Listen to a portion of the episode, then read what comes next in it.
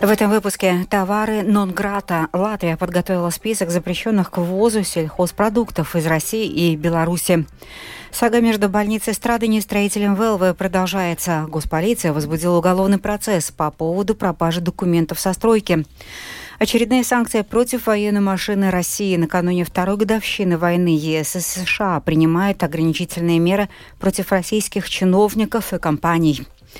Россия накапливает большое количество ракет. В Украине во вторую годовщину нападения опасаются атак. О настроениях в ВСУ расскажет специальный корреспондент Латвийского радио. Теперь об этих и других событиях подробнее.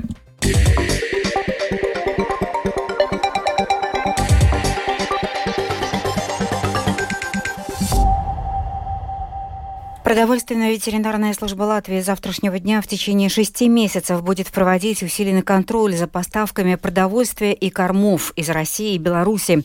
Причина ведения усиленного контроля – программе подробности, пояснила директор департамента пограничного контроля продовольственно-ветеринарной службы Ивета Шицетреде.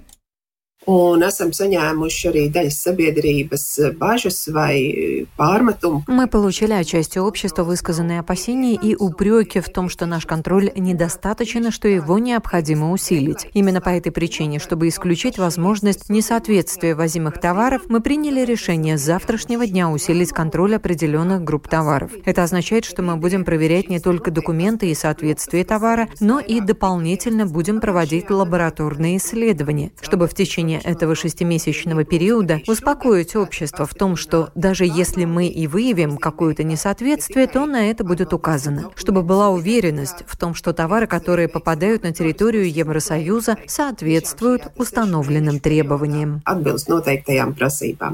Ну и Министерство земледелия передало на утверждение проект правил, в которых перечислены Конкретные запрещенные к ввозу сельхозпродукты из России и Беларуси. Проект правил размещен на портале правовых актов. Госполиция начала уголовный процесс против строительной компании «Велва» в связи с пропажей строительной документации. Представители больницы допускают, что документы забрали с целью усложнить дальнейшие планы по строительству и сотрудничеству с новым строителем. ВЛВ, в свою очередь, считает, что действия их правомерны и обвинения называют необоснованными. В свою очередь, Бюро по контролю за строительством указывает, что этой ситуации можно было избежать. Все подробности в сюжете Михаила Никулкина. После перенятия стройплощадки нового корпуса больницы Страдыня в процессе обследования объекта было констатировано, что вместе с личными вещами представители компании «Велве» вывозят с объекта документацию, принадлежащую заказчику. Больница сообщила об этом в государственную полицию, которая прибыла на место. Был начат уголовный процесс. Представитель больницы, адвокат Бенно Бутулис, указывает, что в полиции сейчас находится в общей сложности 25 папок с документами, и там определят, что принадлежит заказчику, а что строителю. Вот как Бутулис комментирует содержание документов. Именно эта документация, которая ранее была передана строителю, пока он проводил работы, она содержит все актуальные изменения, которые произошли. Соответственно, это актуальная документация проекта, и, конечно, ее отсутствие вредит и усложняет процесс, а также создает возможный расход временного и финансового ресурсов на дальнейшие работы вне зависимости от формы, в которой они будут вестись. Представители Велвы, в свою очередь, указывают, что свои вещи, в том числе отдельные документы, забрали с места законно. Руководитель проекта больницы Страдыня в компании Велве Карлис Миссинш объясняет, что у всех ответственных институций должен быть свой экземпляр этих документов. Он считает, что перенятие объекта произошло противоправно, и документы хотели забрать, чтобы компания сохранила доказательства выполненной работы. Больница занимается полнейшим рейдерством. Сейчас ситуация такова, что это документы предпринимателя ВЛВ. Это строительное дело производства. Дело производства объекта ВЛВ. Это строительный проект, который заказчик выдал после заключения договора, чтобы мы проводили работы. Сейчас, отбирая эту документацию, которая была у нас на объекте, заказчик делает ВЛВ из субподрядчиков бессильными доказать объем выполненных работ. И это просто противоправно tas, ko vienkārši pretiesiski.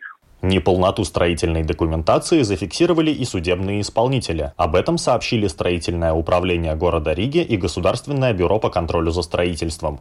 Директор департамента строительства ГБКС Марис Дамма говорит, что необходимая для ведения строительства документация может отсутствовать на стройплощадке только в случае, если она есть в строительной информационной системе. В конкретном случае документация была только в бумажной форме. Фактически это было выбором участников процесса – продолжать строительный процесс в бумажной форме или перейти на электронный вариант. В этом случае, в соответствии с внутренними системами контроля качества, ведется и своя документация в другой электронной системе, которая доступна инициатору строительства. Также и мы со своей стороны интересуемся, где сейчас можно найти эту документацию, и, соответственно, затем будем действовать дальше. Проблема в том, что в разрешение на строительство уже внесены изменения, и больше нет главного исполнителя работ и их ответственного руководителя, но все равно нужно понять, где эта документация. Заказчик обследует строительную площадку и фиксирует завершенные работы и убытки, чтобы установить их точный объем и выдвинуть требования к компании Велве в судебном порядке. Михаил Никулкин, Синтия Амботе, служба новостей Латвийского радио. Бюро по предотвращению борьбы с коррупцией передало в прокуратуру дело о хищении бюджетных средств Центральной избирательной комиссии. Дело было начато в связи с мошенничеством при закупках ЦИКа. Подробнее об этом в сюжете Алисы Прохоровой. Дело о мошенничестве при закупках Центральной избирательной комиссии было начато в ноябре 2022 года. Тогда в нем фигурировали 10 человек, включая весь прежний состав Центра избиркома. На данный момент по делу проходят 4 человека. Бывший руководитель ЦИКа Кристене Берзиня, два действующих сотрудника учреждения, а также представитель предприятия информационных технологий СОААР. О том, что удалось выяснить в ходе следствия о действиях упомянутого предприятия, предпринимателя рассказала представитель КНАБа Агита Антонане. Этот предприниматель, возможно, указал в закупочной документации недостоверную информацию о запланированных услугах, тем самым получив оплату от Центральной избирательной комиссии за фактически невыполненные работы. По данным КНАБа, в результате преступных действий Центральной избирательной комиссии был нанесен имущественный ущерб в размере почти 150 тысяч евро. Как отмечает КНАБ, причастные работники сотрудники ЦИКа, осознавая последствия предпринятых предпринимателем противоправных действий, подписали поддельную документацию. Между тем, проходящая по данному делу бывшая руководитель Центральной избирательной комиссии Кристина Берзиня ранее отрицала свою вину. Обвинения связаны с прошедшими в 2021 году выборами в самоуправление. Их проведение обеспечивало предприятие информационных технологий СОААР, которое на протяжении долгого времени было единственным поставщиком программного обеспечения для выборов. Опровергнуть выдвинутые против представителя СОААР обвинения готов совладелец и член правления предприятия Ренар Скаджулис. Он уверен, что сможет защитить свою позицию как в прокуратуре, так и в суде. Как указал Каджулис, процесс организации закупки был очень странным. По непонятным мне обстоятельствам закупка данных работ была организована только после их завершения. Все сочли, что это законно, что мы частное предприятие и что нам заказывают осуществить работы без организованной закупки. Поскольку, чтобы предоставить нам доступ к работе с государственной критической инфраструктурой, которую учреждения безопасности нам предоставили, нужно какое-то юридическое основание. Все разрешения и доступы нам были предоставлены, так что было все в порядке.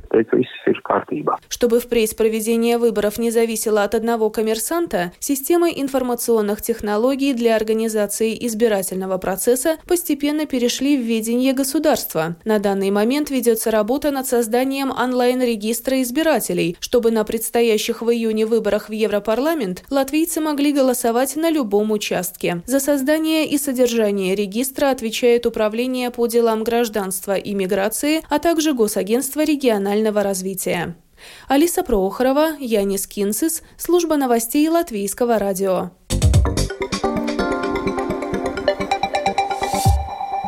Завтра исполняется два года с начала войны России против Украины. В Риге пройдут мероприятия в поддержку Украины. С 12.30 у памятника свободы пройдет митинг «Вместе до победы». Перед участниками выступят официальные лица Латвии и Украины, а также активисты гражданского общества. Что ждет Украину на вторую годовщину войны? Зная фетиш россиян э, к важным датам, Украина завтра может быть подвергнута массированным атакам. Тем более аналитики подтверждают, оккупационные войска действительно накапливают боекомплект. Больше об этом расскажет спецкорреспондент Оксана Пугачева. Завтра вторая годовщина начала полномасштабного вторжения России на территорию Украины. Оккупационные войска могут воспользоваться случаем и отметить 24 февраля очередными агрессивными действиями. Предполагается, что войска Российской Федерации могут выпустить по Украине около 100 ракет. Именно такую цифру называют украинские военные эксперты, проанализировав наиболее масштабные обстрелы Украины за два года военных действий. Первый день войны войны Россия выпустила по Украине более 160, а 29 декабря 2023 года более 150 ракет и БПЛА разного типа. Захватнические войска целенаправленно накапливают ресурсы дронов «Камикадзе», ракет, боекомплектов для того, чтобы применить это в большом количестве с привязкой к важным датам, заявил глава Украинского центра безопасности и сотрудничества Сергей Кузан. Россия накапливает накапливает большое количество ракет. Сама их природа не позволит им проигнорировать эту дату. В целом, всегда следует помнить, что ко всем нашим годовщинам, всем знаменательным датам враг всегда будет пытаться устроить в Украине очередной ракетный удар или авиаудар. Однако нас это уже не пугает. Нас це вже в принципі не лякає. По состоянию на сегодня у россиян нет ни одного имеющегося оружия, которым бы они еще не обстреливали Украину. В то же время вооруженные силы Украины, в частности воздушные силы, готовы к провокациям врага, подчеркивает Кузан. В свою очередь, руководитель Объединенного координационного пресс-центра сил обороны Юга Украины Наталья Гуменюк говорит, что массированная атака может быть и через несколько дней после годовщины. Украинцам могут готовить эффект неожиданности. Аналитика свидетельствует, что не обязательно это будет привязка к конкретной дате. Враг пытается создать эффект неожиданности. У нас уже были атаки после значимых дат, когда в обществе напряжение уже спало. За второй год войны для обстрелов Украины Россия использовала более полутора тысячи ракет и более трех с половиной тысяч ударных дронов. Оксана Пугачева, специальный украинский корреспондент служба новостей Латвийского радио. Сегодня во Львове президент Украины Владимир Зеленский и премьер-министр Дании Мэтте Фредериксон подписали соглашение о сотрудничестве в сфере безопасности и долгосрочной поддержки. Таким образом, Дания стала первой страной, не являющейся членом группы семи, с которой Украина заключила подобное соглашение. Продолжит Рустам Шукуров. Соглашение определяет конкретные объемы поддержки Украины со стороны Дании. В 2024 году военная поддержка Дании составит не менее 1 миллиарда 800 миллионов евро. Кроме того, датский фонд в поддержку Украины выделит 8,5 миллиардов евро на текущую поддержку Украины в 2023-2028 годах. Соглашение содержит классические положения о четкой поддержке будущего членства Украины в ЕС и НАТО, украинского пути реформ, сотрудничества в области оборонной промышленности, в сфере разведки, кибербезопасности, восстановления Украины, а также вопросы санкций и привлечения агрессора к ответственности. Вместе с тем, в соглашении закреплена поддержка развития морского флота Украины, усилий по разминированию, а также предоставление Дании высокотехнологичной военной помощи. Но Соединенные Штаты объявили о новом пакете санкций в отношении России, приуроченной ко второй годовщине начала войны в Украине и гибели в российской колонии главного противника путинского режима Алексея Навального. Санкции будут направлены против российского военно-промышленного комплекса и компаний в третьих странах, которые облегчают доступ России к необходимым ей товарам. Но и одновременно 13-й пакет санкций в отношении России утвердил и Евросоюз. Санкции в отношении 106 физических и 88 юридических лиц коснутся представителей судебной власти, политиков и людей, ответственных за незаконную депортацию украинских детей. Мне осталось дополнить этот выпуск прогнозом погоды на субботу, 24 февраля. Ожидается пасмурная погода. Ночью на западе страны с прояснениями. Будет идти дождь. В Курзово затяжной восточный юго-восточный ветер 2,6. Во второй половине дня ветер сменит направление на южный, юго-западное 4,9. В центральных и восточных районах порывами до 15-17 метров в секунду. Температура воздуха ночью от 0 до плюс 5 градусов, а завтра днем в Латвии плюс 4, плюс 9.